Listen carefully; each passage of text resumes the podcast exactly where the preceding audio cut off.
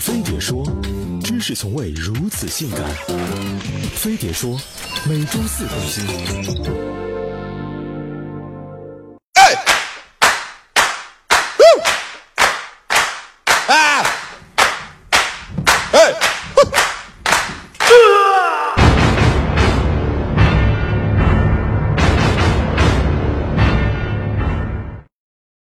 旅游，世界上规模最大的物种迁徙，无数游客本着散心和开阔眼界的心态，从自己待腻的地方去到别人待腻的地方，却没想到迁徙人数太多，直接堵在了路上。数据显示，二零一四年全年国内游客量高达三十六点一亿人次。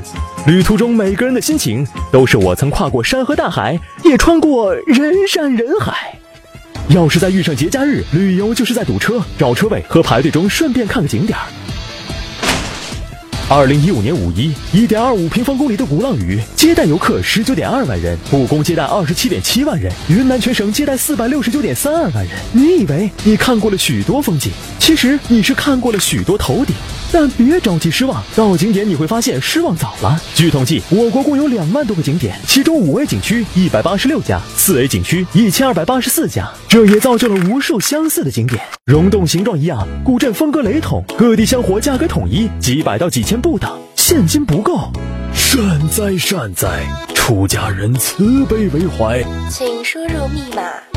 国内五 A 景区门票平均百元以上，价格高还不走心。修个池子放几条鱼就是许愿池，修几栋徽派建筑就是古镇，连名人蜡像馆的名人都被自己丑哭了。再遇上个民族小妹拉你拍照，二十又没了。来了就带点什么回去吧。结果纪念品全国卖的都一样，一块绣花手帕在南京叫苏绣，到四川成了蜀绣，江西是赣绣，湖南变湘绣，土特产也贵的离谱，原价一百打五折卖你五百。旅游几天还不如义乌商品市场逛一圈。这时你要再抱个团就更完美了。抱团前你是他爹，抱完团他是你大爷。景点成购物点，酒店变旅店，缩短参观时间，延长购物时间都不带商量的。什么港澳双飞三百，云南一元团，看似旅行，实则 shopping。基本行程就是上车睡觉，下车拍照，定点花销的打卡式旅游。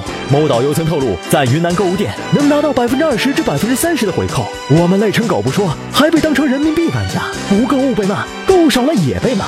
北京导游因游客未达消费要求，持刀威胁游客；台湾导游因安排购物点被拒，怒删领队；云南导游因购物消费少，辱骂游客，就差直接在宣传单上喊“穷鬼别报了”。这些坑惹不起，至少躲得起。不购物不跟团就能绕开走，而面对百分百触发坑队友 buff 的游客，绕都绕不开。都说中国人不拘小节，很多国外景点为了方便我们，甚至专门设有汉语标志，请自觉排队，请带走垃圾，请不要随地大小便。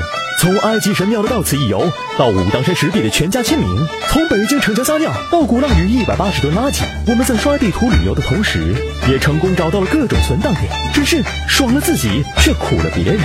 如今，就连穷游也变了味儿。古镇路边都是酒吧，偶遇的美女都会仙人跳，门口的帅哥都在拉皮条。他们打着穷游的幌子，带你体验停车做爱枫林晚的意境。什么丽江七日穷游，牵手凤凰三日游，游的怎么样不知道，但日日。所以，不是我们越来越宅了，而是越来越不知道能去哪儿了。也许只有景点认真点儿，导游负责点儿，游客礼貌点儿，我们才能有一场说走就走得动的旅行。哎，进去里面走一走，哎，人一人那么真。